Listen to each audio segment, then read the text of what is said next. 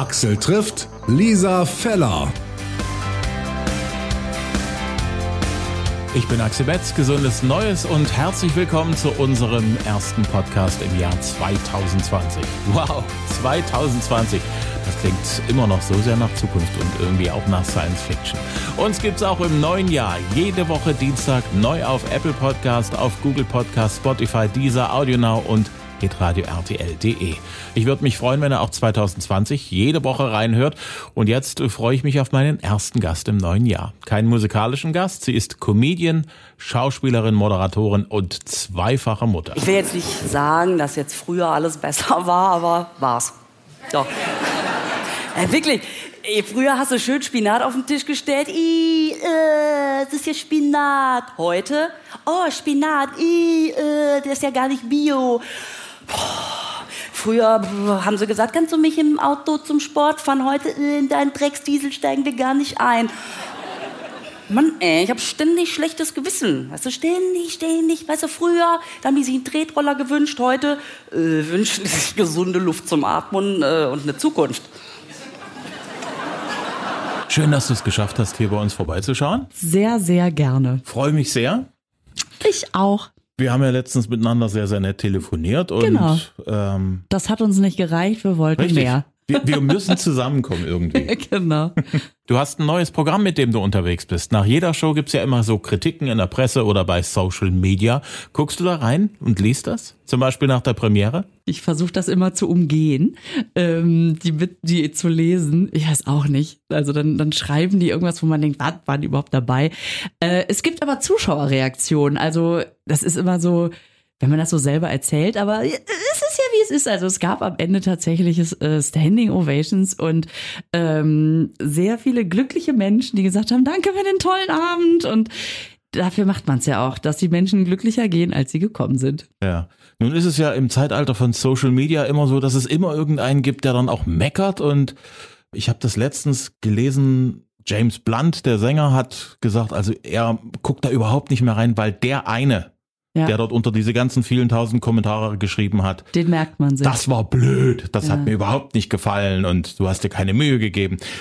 Das kränkt ihn so sehr, da sind die anderen 4.000, 5.000 positiven Kommentare plötzlich gar nichts mehr wert. Ist das bei dir Wahnsinn. auch so? Also ich, ich habe das Gefühl, dass, dass das schon, also dass das schon bei allen gleich ist. Ne? Also man sagt ja auch immer, so ein Pferd merkt sich auch nicht hundertmal gestreichelt werden, sondern einmal geschlagen werden oder andere Tiere auch. Und irgendwie ist das, glaube ich, bei uns Menschen auch so. Ne? Das fängt schon damit an, man steht auf der Bühne, du hast ein Riesenpublikum und einer sitzt dazwischen und lacht nicht. Den siehst du. Und du guckst ihn die ganze Zeit an, anstatt zu sagen, na ja, ich habe ja auch genug andere da sitzen, die lachen, dann gucke ich doch die an. Nee, man guckt da immer wieder hin. Denkt, das gibt's doch gar nicht, dass er überhaupt nicht lacht. Und ich glaube, das funktioniert bei Social Media genauso. Dass du denkst, also, wieso schreibt denn einer sowas Doofes? Das stimmt doch gar nicht. Und dann möchte man mit dem ins Gespräch kommen. Dabei ist der der Einzige, der es nicht verdient hat eigentlich. Äh, ich kann das nachvollziehen. Aber interessant, man denkt immer, auch wenn die so groß, also so groß im Geschäft und, und so berühmt sind, dann macht denen das nichts mehr aus. Ja, doch, sind halt auch nur Menschen. Ja. Macht dir also auch immer noch was aus? Ich glaube, da kann sich keiner von frei machen. Deswegen gibt es ganz viele, ne, die sagen, ich lese das nicht mehr. Also ich lese es auch nicht. Du gehst da richtig fest, wenn dort einer im Publikum so ein bisschen mit Pokerface sitzt und irgendwie so, hm? Ja, und ich habe lustigerweise letztens mit Max Giesinger zusammen äh, gedreht und der erzählte das auch.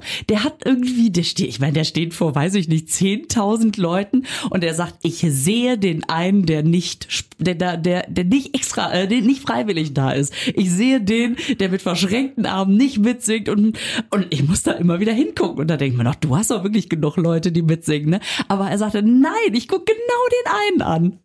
Das ist verrückt. Das scheint irgendwas Universelles bei uns Menschen Ja. zu sein. Ja, wahrscheinlich, weiß ich auch nicht. Dabei ist das total doof. Ich, ich entscheide jetzt, ich gucke immer nur die an, die lachen. Mal gucken, ob es funktioniert. Bei mir klappt auf alle Fälle schon mal. Ich komme jetzt öfter. Der Titel ist ja kein Zufall. Das ist richtig. Das wär's ja. Ich bin morgens aufgewacht, waren die Plakate fertig. Nein, ähm, äh, Titelfindung ist immer wahnsinnig anstrengend, weil eigentlich ähm, gibt es ja in meinem Programm in dem Sinne keine Überschrift. Ich habe ja jetzt kein Theaterstück zu einem Thema oder so, sondern ich erzähle Geschichten aus dem Alltag. Und zu sagen, äh, Lisa Feller ähm, guckt sich die Welt an und bringt lustige Geschichten auf die Bühne, wenn das mein Titel wäre und das auf dem Plakat steht, da sind die Leute eingeschlafen, bevor sie es zu Ende gelesen haben. Ähm, nee, das äh, muss natürlich irgendwas Griffiges sein und das ergab sich so. Es äh, war so, irgendwie passte das so auf alle Ebenen. Ich bin, bin komme jetzt öfter mal raus, die Kinder sind groß, also groß, ja, ich habe abgestillt, sagen wir mal so. Ähm, Nein, die sind acht und zwölf. Und also ich habe schon lange abgestillt, bevor die Leute jetzt Vor denken, was? Ja, ja, genau, schon mindestens seit zwei Jahren. Mit Eintritt in die Schule, das äh, war dann nicht mehr so gut mit der Pausenmilch. Oh Gott, oh Gott, ich habe Bilder im Kopf. Ähm, nein, auf jeden Fall, äh, ja, sagen wir so, als ich das Programm so genannt habe, dachte ich natürlich, ich habe auch vielleicht ähm, zum Thema Amore noch mehr zu sagen. Da hat sich leider bisher auch noch nicht viel getan. Aber egal, wir reden drüber und haben Spaß. Ein Programm, das sozusagen den Menschen auch Hoffnung gibt. Es gibt äh, vor allen Dingen Hoffnung im Sinne von, ich bin nicht allein. Und zwar auch in diversen Alltagssituationen. Die Leute sagen immer, es ist so schön zu merken, dass du das auch alles erlebst und dass das offensichtlich ganz normal ist. Und für mich ist es ja auch schön, wenn die lachen, weiß ich, okay, wir reden von derselben Sache. Und wenn es nur ist, am Pfandautomaten stehen oder so. Das äh, haben die Leute ja auch alle schon mal erlebt und gedacht, mein Gott, muss ich unbedingt hinter dem stehen, der, der gerade einen gelben Sack voller Pfand wegbringt. Ich bin heute auch schon einkaufen gewesen und genau so eine Szene habe ich auch wieder gehabt. Siehst du? Und ich habe mich äh, spontan gefragt, ist das ein, ein Männlein-Weiblein-Problem? Und zwar äh, eine Frau mittleren Alters Ja. läuft durch den Supermarkt mit einem Kindereinkaufswagen. So diese kleinen, die so ein Fähnchen haben, Ja, so ein ganz niedlicher, wo so ein Stück Butter reinpasst und, Mhm. und ein Stück Käse vielleicht und also ein, zwei Möhren und vielleicht noch eine Flasche stilles Und Wasser. Mehr passt da nicht rein. Und damit äh, tingelte die dann dort durch die Reihen. Und ich habe mir gedacht, Moment, das hast du bei Männern noch nie gesehen. Warum macht die das? Stimmt. Und ich habe es bei Frauen schon öfters gesehen. Stimmt, die würden sich, ich nehme mir doch nicht so eine kleine Karre, wenn ich eine große haben kann. Einen tiefer gelegten noch am besten, so ein Einkaufswagen. Das wäre ein Ding. Es gibt doch auch diese Dinger mit dem Auto vorne dran, damit die Kinder Spaß haben beim Wenn Einkaufen. Papa reinpassen würde, der würde das Ding nehmen. Der würde sich reinsetzen. Ja, und es selber fahren. Auf jeden Fall. Ja, das stimmt. Nee, aber ich finde die auch sehr praktisch, diese kleinen. Die sind so wendig. Wahrscheinlich ist das so. Der Kerl hat das Gefühl, äh, ich nehme mir doch nicht so ein Smart für, einen- für einen Supermarkt. Ich will die groß. Ich, Ich, ich habe den, ich hab den, den, den Sinn tatsächlich nicht verstanden, weil äh, sie muss sich bücken, wenn sie dort ihr Stück Butter reinhebt. ja, aber so ein großer Einkaufswagen, der ist ja auch so, bücken. der ist doch so sperrig und dann Aber muss man da immer um die drin? Kurven und dann muss man sich so dagegen lehnen und dann hat der so ein Eigenleben und dann muss man mit seinem ganzen Gewicht sich dagegen stemmen. Das habt ihr starken Männer nicht das Problem. Na gut, vielleicht ist das schon die ganze Wahrheit. Ich habe da echt vermutet, woran kann es liegen? Vielleicht, äh, ich bin heute sparsam. Ich, ich, ich kaufe heute gar nicht so viel ein. Wer weiß. Ich mache nur Schnäppchen heute. Ich glaube, die nerven einfach nicht Hm? so, die Wagen. Die machen einfach, was man denen sagt. Okay, zur Not kannst du die einfach hinter dir herzerren. Stimmt. genau. Ähm, du bezeichnest dich als berufstätige Supermom. Was macht eine berufstätige Mom zur Supermom? Also sind doch alle Mütter, die berufstätig sind und Kinder haben. Also, ja, geil. Alle Mütter, die Kinder haben. Zeig mir eine Mutter, die keine hat. Was rede ich eigentlich? Also alle berufstätigen Mütter ähm, und vielleicht noch alleinerziehend äh, müssen irgendwie den Tag wuppen. Und äh, das sind doch alles Supermoms. Ich bin halt eine von vielen. Ich bin bestimmt nicht die Supermom. Aber jeder, der irgendwie mal das organisieren muss mit Kindern, kann sich vorstellen, was gemeint ist. Also, und wenn es die Mutti ist mit der Nachtschicht und gucken muss, wo sind die Kinder nachts. Ähm, also, ja, Männer haben das natürlich auch. Meistens, das habe ich ja auch schon mal in einem Programm erzählt, feiern die sich nach einem Tag, den sie mal durchgestanden haben. Natürlich, wir teilen uns das auf. Ähm, aber natürlich kennen die das auch. Aber meistens sind es schon die Mütter, die sich dann irgendwie alleinerziehend um die Kinder kümmern. Und pff, das sind alle Supermoms. Hm. Ich habe so ein bisschen das Gefühl, also die, die richtig guten Mamis, das sind auch lustigerweise die, die immer große Zweifel an ihren Fähigkeiten haben. Die Oh, ist also, das nicht verrückt? geht ja das auch so? Hast du Zweifel an dir, wo du Ach, sagst, also ich, Mutter. ich bin als Mutter wahrscheinlich die schlimmste Rabenmutter unter dieser Sonne. Also- Hast du diese Momente? Natürlich. Die haben, das ist, äh, ja, ja, das ist, glaube ich, so typisch irgendwie, ne, dass man egal was man macht, wenn man wenn man berufstätig ist, denkt man, oh Gott, ich muss mich um die Kinder kümmern. Wenn man gerade bei den Kindern ist, denkt man, oh, ich muss eigentlich diesen Text noch zu Ende machen. Äh, man hat immer das Gefühl, man man gibt zu wenig an allen Ecken und Enden. Das heißt, man brennt an allen Enden und äh, muss aufpassen, dass man nicht komplett leer brennt. Hm. Ähm, das ist schon was, da muss man sehr auf sich achten, das stimmt. Und diese Selbstzweifel, oh, furchtbar, ja klar, kennt jeder. Mhm. Deine Kinder sind ja jetzt tatsächlich frisch abgestillt, mit acht und zwölf ja dann doch schon ziemlich selbstständig. Wollen die das, dass du dich so Supermom-mäßig auch so um die, um die kümmerst und so ein bisschen hin und her helikopterst? Ich Oder eher nicht, ne? Ach, ich glaube, das können die gar nicht so, also noch können sie es ja nicht beurteilen. Noch sind die in einem Alter, da ist Mutti die Beste, Pubertät hat noch nicht angefangen. Oh, herrlich. Ja, mein Sohn hat mir ja auch versprochen, dass er die nicht macht. Mal gucken, ob er sich dran erinnert, wenn es soweit ist. Ähm, nein, aber die sind, die sind natürlich noch so, dass die das super finden, wenn ich da bin. Ähm, ich würde mich tatsächlich auch nicht als Helikoptermom bezeichnen. Mhm. Ja, aber wer tut das schon? Also natürlich weiß ich auch gerne, dass es denen gut geht und äh, trotzdem sind die natürlich dadurch gezwungen, ähm, selbstständig zu sein, allein dadurch, dass ich halt viel unterwegs bin und ähm, oder eben auch alleine zu Hause bin und dann sage, du, ich bin jetzt gerade hier bei deinem kleinen Bruder, jetzt musst du auch, komm, geh mal alleine zum Supermarkt, du kannst das doch. Also das sind manchmal nur so kleine Situationen und ich glaube, dass die dadurch ähm, notgedrungen, aber auch dankenswerterweise äh, selbstständig werden, was man denen sonst vielleicht gar nicht so zugetraut hätte. Hm. Wie gehen deine Kinder damit um, dass du schon ziemlich prominent bist und äh, gelegentlich aus dem Fernsehen rausschaust, in dieser Sendung, in jener Sendung und äh, die, die Mitschüler können das ja auch alle gucken? Ja, das stimmt. Ähm, also erstmal bin ich ja glücklicherweise jetzt nicht so, dass ich nicht mehr über die Straße gehen kann oder so. Also es gibt genug Leute, die denken, wer ist das? Ähm, trotzdem kriegen die das natürlich mit, aber dadurch, dass ich die auch viel mitnehme, also wenn es irgendwie geht, kommen die mit, machen das auch gerne, die finden das spannend. Und wenn es nur ist, weil es Backstage Süßigkeiten gibt, äh, auch gut. Ähm, aber dadurch kennen die die Welt und finden das auch, also diese, diese Künstler, Bühnenwelt, wie auch immer, ähm, und finden das gar nicht so absurd. Also ich glaube, wenn ich jetzt ständig, Mutti ist weg, dann ist sie wieder da und plötzlich ist sie irgendwie da, auch im Fernsehen. Dann wäre das vielleicht so ein bisschen irritierend. Ähm, das ist die Fernsehgeschichte. Dann gibt's natürlich die Bühnengeschichte. Manche Sachen dürfen die auch einfach noch nicht gucken. da denke ich auch, werdet erstmal älter.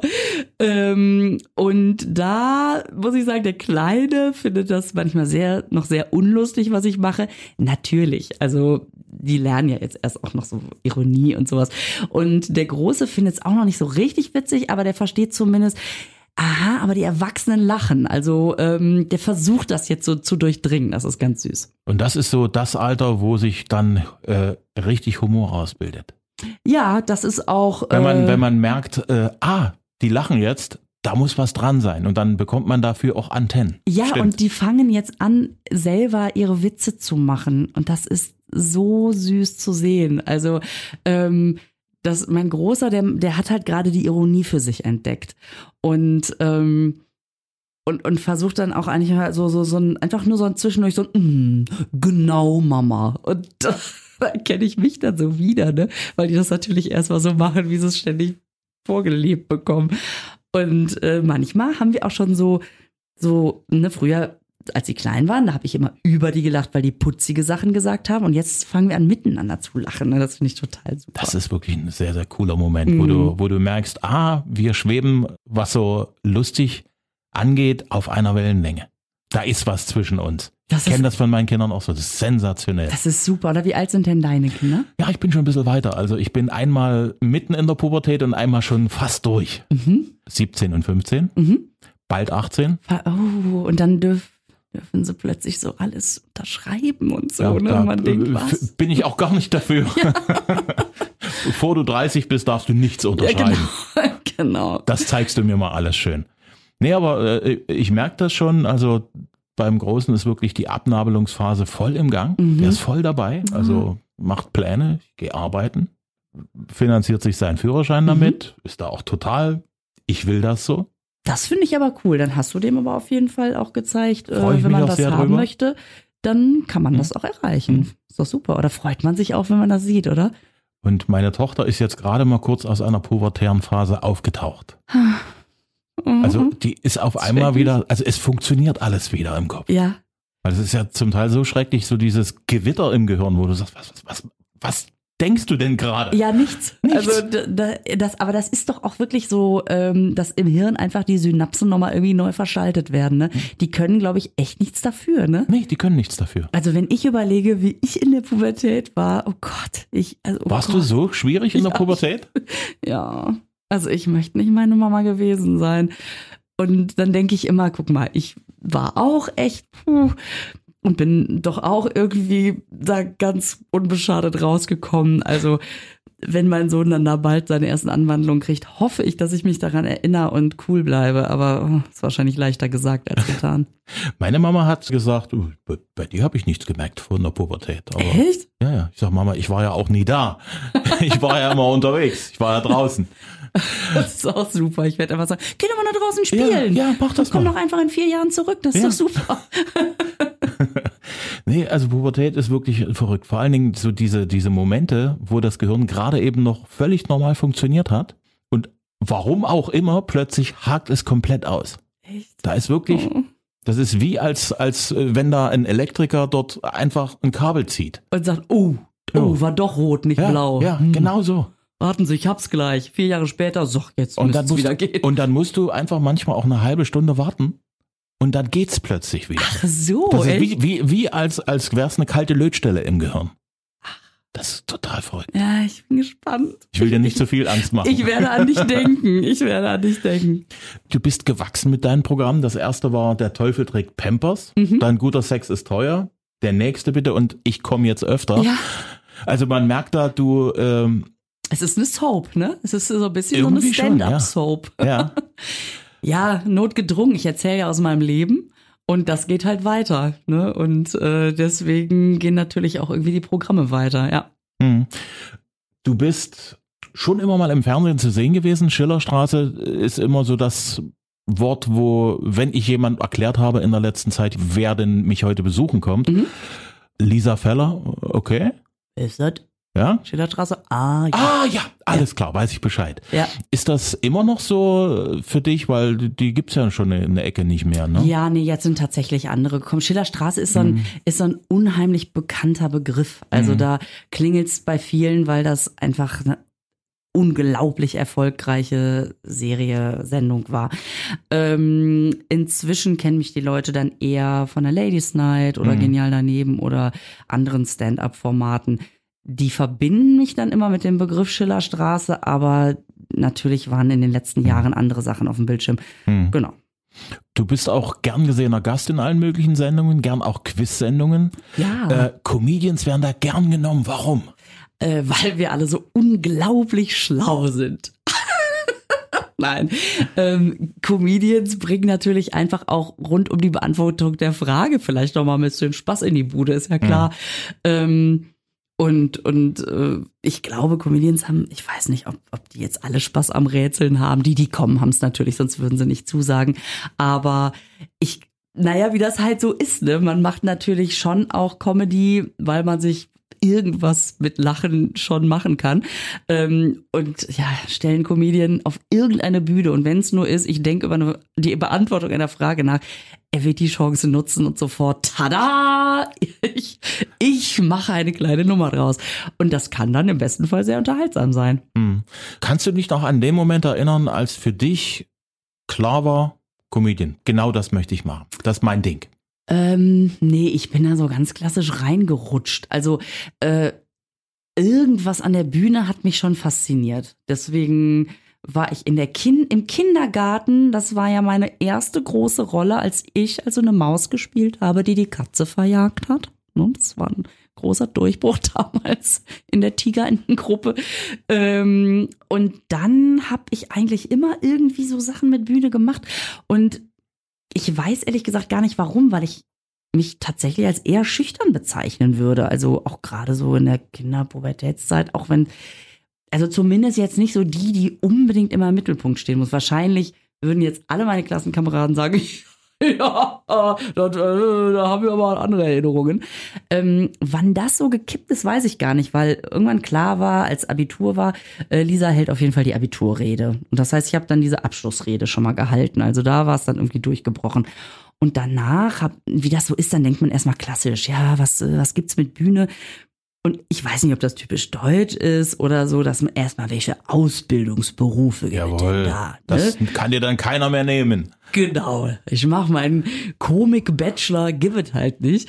Ähm, also habe ich mich erstmal bei Schauspielschulen beworben. Und dann war ich auch überall zur Aufnahmeprüfung angenommen und dann bin ich zur ersten hingefahren und wusste danach, äh, nee, das ist es nicht. Ähm, es gibt tolle Schauspieler, die Sachen eine wunderbare, eine wunderbare Tiefe verge äh, einen wie heißt das, äh, geben können, so. Ähm, ich habe einfach für sehr viele Lacher gesorgt. Die haben gesagt, das war sehr unterhaltsam, Frau Feller, äh, aber leider am Thema vorbei. und dann habe ich gedacht, ja, dann mache ich doch lieber das, was ich kann. Und habe dann mit Impro-Theater angefangen. Und das erste Mal, dass ich gesagt habe, ich mache was mit Comedy, mh, vielleicht, ich habe mal beim Radio habe ich äh, Comedy gemacht oder vielleicht auch so, so Impro-Theater, Radio-Comedy, da wurde dann mir langsam klar, ja, mach mal was mit lustig, das klappt schon. Was hat dir die Zeit im Radio gebracht für die Zeit jetzt auf der Bühne? Also generell, dass ich jetzt sagen würde, eins zu eins kann ich das so zuordnen, das weiß ich gar nicht. Generell sind das natürlich alles einzelne Mosaiksteine, die irgendwie an mir als Lisa Feller, als Bühnenkünstlerin, als Mensch, wie auch immer, irgendwie mitgewirkt haben, ne, die das Bild komplettieren. Ähm, ich habe lange Zeit Uniradio gemacht. Das war natürlich eine Spielwiese. Das war super. Da gab es eben keinen, der irgendwie auf Format geachtet hat und auf Zeit und so. Es, es wurde dann zunehmend so, dass man gesagt hat, na ja, ein bisschen müssen wir schon überlegen, was wir dem Hörer irgendwie an Struktur bieten. Aber da konnte ich natürlich sehr viel ausprobieren. Das war super. Und dann war ich beim Inselradio Mallorca und habe da moderiert. Äh, da konnte ich auch noch ziemlich frei agieren. Das war, war echt schön. Ähm, und das ist so eine Zeit, ich glaube, einfach überhaupt einen Satz zu Ende zu formulieren, äh, mir zu, vorzustellen, ähm, am Anfang vom Satz, so ende ich. Das äh, glaube ich, habe ich durchs Radio gelernt. Ich weiß noch, wie ich beim ersten Mal bei, äh, beim Inselradio war und die haben mich gefragt, ob ich Lust habe, eine Außenreportage zu machen vom Karnevalsumzug in El Arenal. und ich dachte, oh Gott, Karneval El Arenal, ja, und gute Nacht, alle hier schön. Äh, und da kommt die nächste betrunkene Mannschaft. Ja, Kolonia. Aber das ist natürlich Quatsch, weil zu Karneval da überhaupt keine Touristen sind. Das heißt, die ganzen Grundschulen gehen da durchs, äh, durchs Dorf und haben alle immer, jede Klasse hat, entscheidet sich für ein Kostüm. Das heißt, du hast erst so 20 Bären, dann 20 Bienen, dann kommen nochmal 20 Dinosaurier und die watscheln an der Hand von der Erzieherin. Ey, das ist so putzig. und äh, naja, das war meine erste Außenreportage. Ja. Oh, cool. Es hat jeder, mit jedem, mit dem ich gesprochen habe, irgendwo seine, seine Comedy-Helden.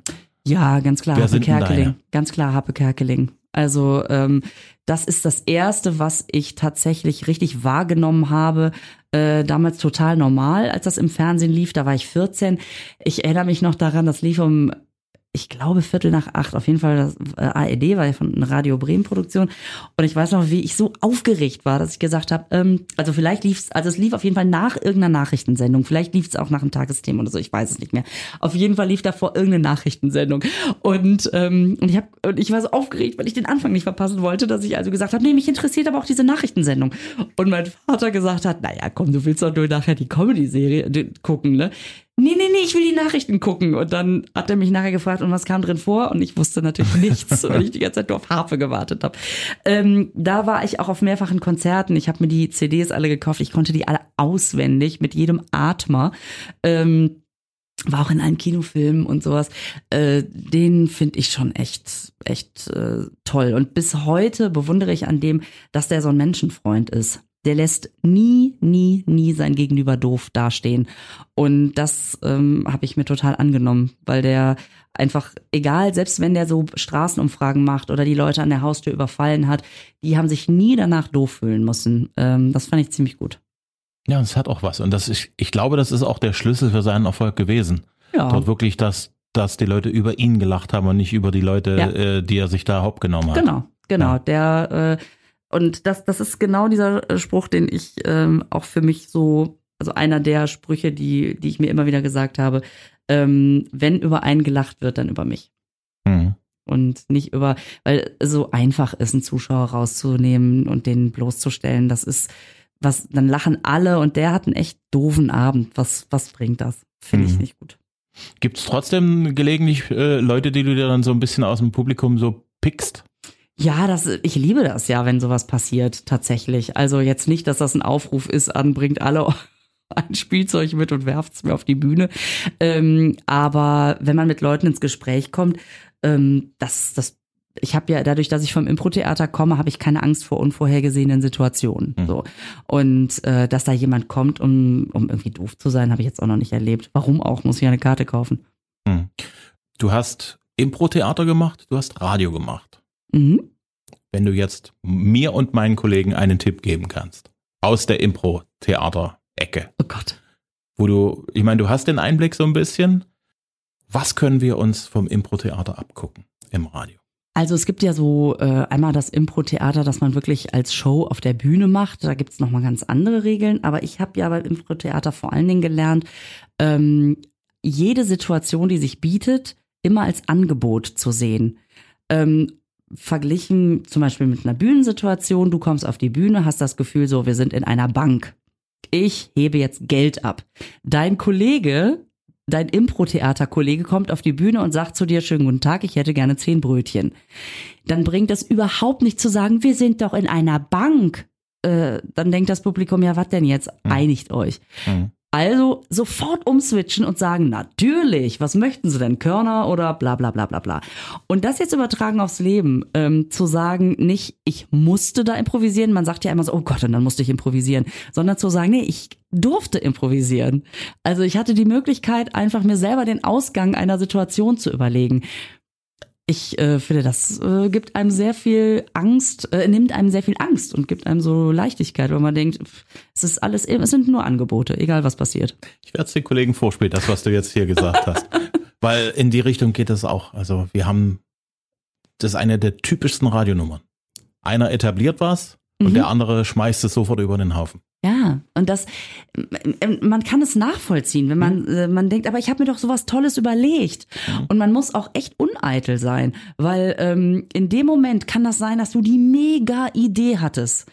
Das ist dem Publikum aber egal, das will einfach eine Geschichte erzählt bekommen und nicht erst zwei sehen, die sagen, nee, wir sind in der Bank, nee, wir sind beim Bäcker, nein, wir sind in der Bank, nein, wir sind beim, oh, lass mich die Bank machen, das ist so lustig, egal was kommt, du bist nur noch genervt, ne, als Zuschauer. ja, ja, deswegen, man muss schon auch äh, loslassen können. Ja. Wie stark unterscheiden sich deine Shows auf den unterschiedlichen Bühnen? Also zum Beispiel Köln, Dresden, Leipzig. Entscheidest du das spontan, dass du sagst, okay, jetzt hole ich mal noch die Nummer raus oder ich lasse die weg?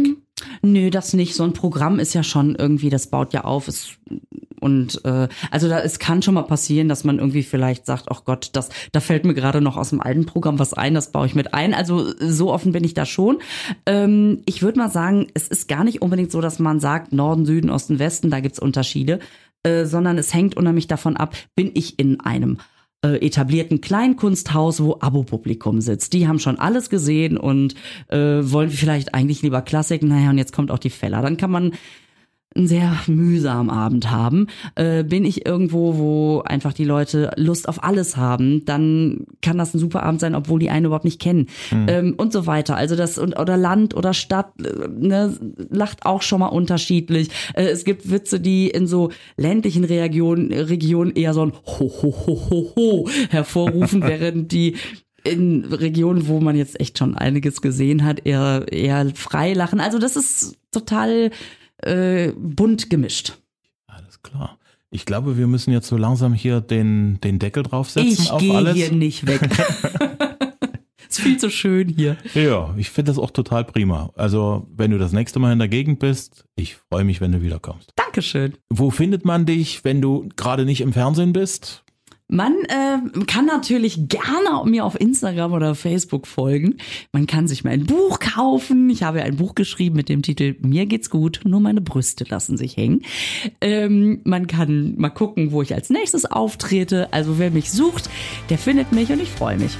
Lisa Feller, ich hoffe, das hat Spaß gemacht mit unserem Podcast. Wenn ja, bitte weiterempfehlen, gerne auch kommentieren und bewerten und bitte abonnieren. Axel trifft auch 2020 jede Woche neu auf Apple Podcast, auf Spotify, auf dieser Google Podcast, hitradio rtl.de und Audio Now. Immer Dienstag die neue Folge bereit zum Download und als nächstes habe ich Ray Garvey vor Mikrofon. Bis dahin, danke fürs Zuhören.